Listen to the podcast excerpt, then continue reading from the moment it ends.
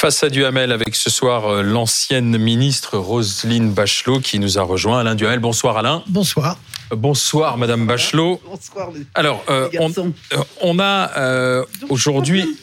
Qu'est-ce qui vous arrive avec le. le vous savez quoi Je, je, je Regardez. À votre service, Madame Regardez. Bachelot. Regardez. Non, vous êtes parfait. Regardez, Roselyne. Ici. violences faites aux femmes. Là. Voilà. Au contraire. On est euh, en, pleine, en plein euh, débat et déclaration contradictoire sur euh, le, le débat des retraites à venir. Alain Duhamel, on a entendu François Bayrou dire on peut penser à lever le pied. Édouard Philippe dire qu'il est urgent de, de décider. On voit bien que la majorité est tiraillée. La majorité va-t-elle exploser ou éclater, Alain Duhamel? Alors, éclater, je n'y crois pas du tout. Euh, pour une raison très simple, c'est que si la majorité éclate, la seule solution dans la configuration actuelle, c'est une dissolution. Et que s'il y a une dissolution, franchement, ce ne sera pas la majorité actuelle qui sera favorite, en tout cas pendant un an ou deux. Mais en revanche, je pense que la majorité est en train de se fissurer et c'est déjà assez grave en soi. Se fissurer parce que, comme vous le disiez, euh, il y a des stratégies présidentielles, il y a des tempéraments rivaux et que euh, on voit euh, François Bayrou qui veut repousser le- l'examen du projet sur la retraite, en tout cas au début de l'année. Il y a au contraire Edouard Philippe qui trouve qu'il faudrait le faire maintenant et que plus ça serait vite, mieux ce serait. Bon, ça, c'est déjà c'est euh, troublant. Euh, en- ensuite, parce que en ce qui concerne euh, la présidente Yael Braun-Pivet de l'Assemblée nationale, elle exprime publiquement des réserves. Et ça, ça commence à me faire penser, ça rappellera quelque chose très clairement à Roselyne Bachot, ça me fait penser euh, au président de l'Assemblée nationale, Philippe Seguin, euh, Édouard Balladur était Premier ministre, c'est-à-dire qui a sorti les vannes les plus retentissantes possibles. Et il y a quelque chose comme ça qui, qui s'esquisse. Bon, et puis la troisième chose, c'est que euh, dans, dans, dans ce genre euh, d'empoignade, de toute façon, Emmanuel Macron, lui, est perdant, quoi qu'il en soit. Parce que si il décide que c'est le 49-3 et que c'est maintenant, on dira bah, que pour le président du dialogue, ça se pose là, et que si il repousse à janvier, on dira ah bah pour le réformateur, ça se pose là. Et donc de toute façon, il est perdant. Mais c'est pas Emmanuel Macron qui a créé aussi cette situation parce qu'il semble vouloir aller vite. Et c'est lui qui crée aussi ces, euh, ces dissonances. Je, je crois qu'Emmanuel Macron est dans une situation qui lui impose cette euh, réforme à l'arraché. Parce qu'il faut bien comprendre qu'on est dans la configuration du budget. Et que ce budget, tel qu'il a été annoncé hier, n'est pas le budget qui était attendu pour beaucoup, qui était un, peu- qui aurait dû être un budget un petit peu de resserrement De des rigueur. finances publiques, peut-être pas de rigueur ni d'austérité, mais de bonne gestion.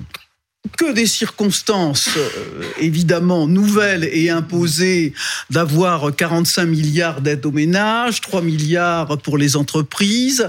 Nous allons lever 270 Un milliards record. d'emprunts et euh, nous aurons un service de la dette de près de 60 milliards cette année, c'est-à-dire qu'on tangente, on tangente le budget d'éducation nationale. Tout ça donne le sentiment de- avec les experts, par les experts, qu'il y a un budget assez laxiste.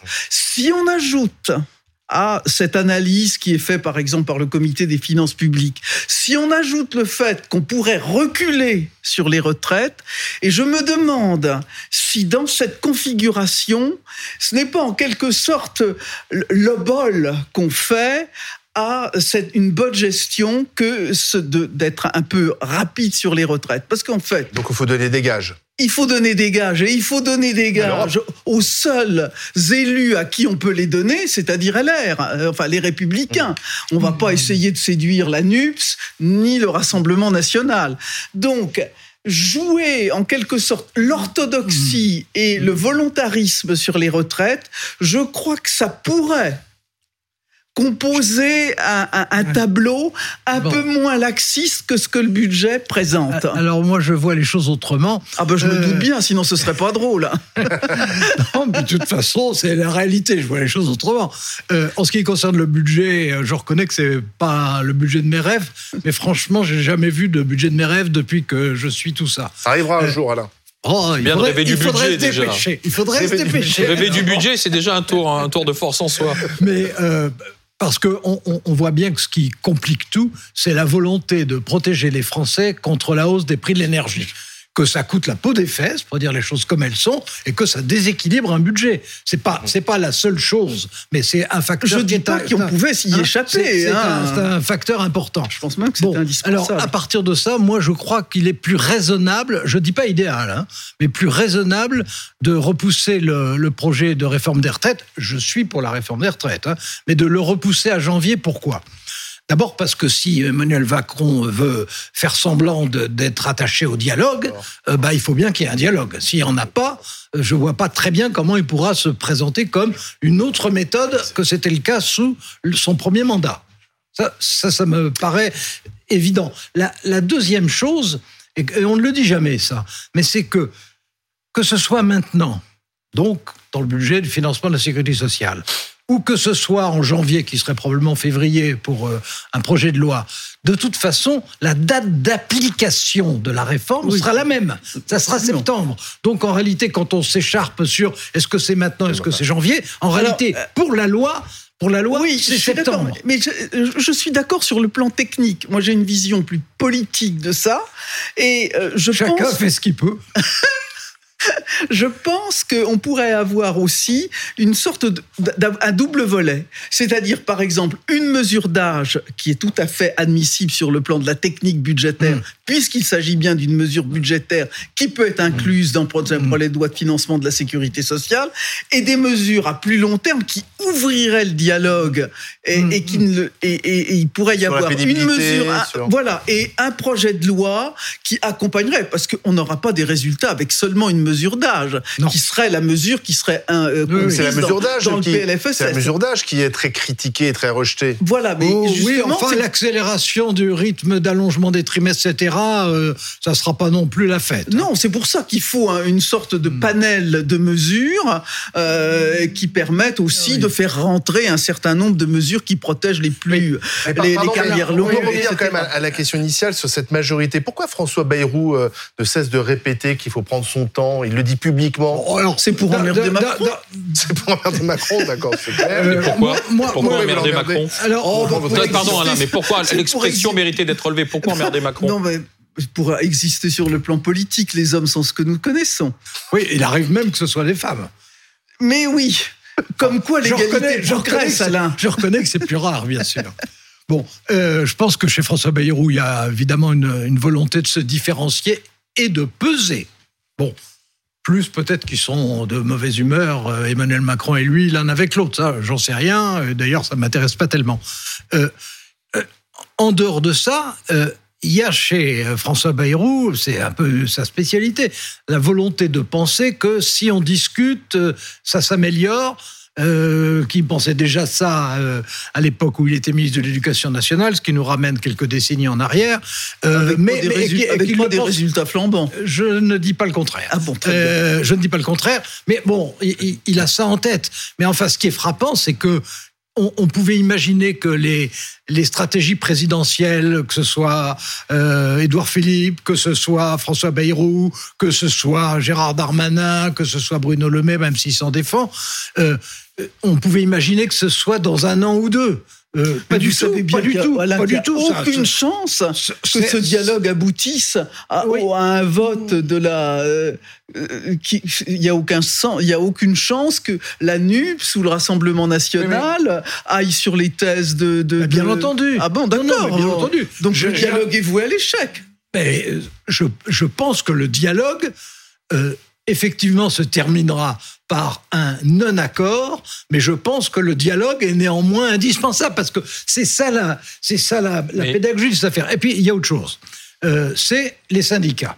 Euh, si euh, c'est le 49-3, si la réforme passe tout de suite, les syndicats coagulent, ils sont tous contre, et on entre dans une période de, de, de remuements sociaux comme on en a connu à chaque réforme des ah, retraites d'ailleurs. Mmh. Chaque CF bon, et, et, et si en revanche euh, ça commence Mais en, en janvier, il y aura la même chose. Attendez, attendez. Si en revanche on commence en, en, janvier et février, euh, d'ici là, il y aura eu un certain nombre de mesures dans d'autres domaines qui auront été discutées avec les syndicats et il est assez probable quand on voit la façon dont les principaux syndicats sont en train d'être en désaccord sur ce qu'il faut faire dans les semaines qui viennent. Oui, bon, eh ben, il y aura une chance que ça n'est pas coagulé à l'avant. Rosine et Alain, pardon. Et, et les Français dans tout ça parce que vous me parlez. Bon, les Français, c'est simple. Ils sont Ils contre. pas. Oui, non, ils mais sont contre la. Attendez. Voilà. Ils sont contre l'allongement de la retraite, sauf ceux qui ont plus de 65 ans. Oui, parce que non, sont mais- pas concernés.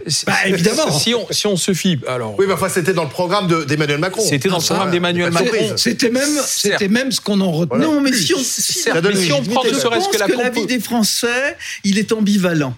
Ils savent qu'il faut faire quelque chose pour les retraites. Si on leur demande est-ce que ça vous fait plaisir, ils disent non évidemment. Mais je sais bien que dans, le fond de leur, de leur cœur, de leur esprit, de leur âme, ils savent qu'il faut faire quelque chose et que ce quelque chose ne va pas être agréable. Ils seront les premiers d'ailleurs à dire qu'on n'a pas pris des mesures fortes, que quand les déficits vont arriver, qu'on a, on a molli devant l'obstacle. Les mêmes d'ailleurs qui disent il faut dépenser de, il faut dépenser de l'argent, reprochent ensuite qu'il soit dépensé. L'attitude des républicains est à ce titre tout à fait euh, symbolique, enfin exemplaire, exemplaire dans le Euh, mauvais sens. Caractéristique. Voilà, caractéristique. C'est-à-dire qu'ils n'ont pas arrêté de dire qu'il faut faire des économies de de la rigueur budgétaire. Ils n'ont pas été capables pendant ce budget et, les- et la, la préparation du budget Mmh. de proposer une mesure d'économie. Pas une. Donc, euh, d'ailleurs, je l'ai vu pendant deux ans en regardant les discussions à l'Assemblée nationale. On critiquait les dépenses dans le cadre du plan de relance, de l'accompagnement, euh, leur, Mmh. leur crise covidaire. On a- et à chaque fois qu'on examinait mission par mission, on donnait pas assez d'argent.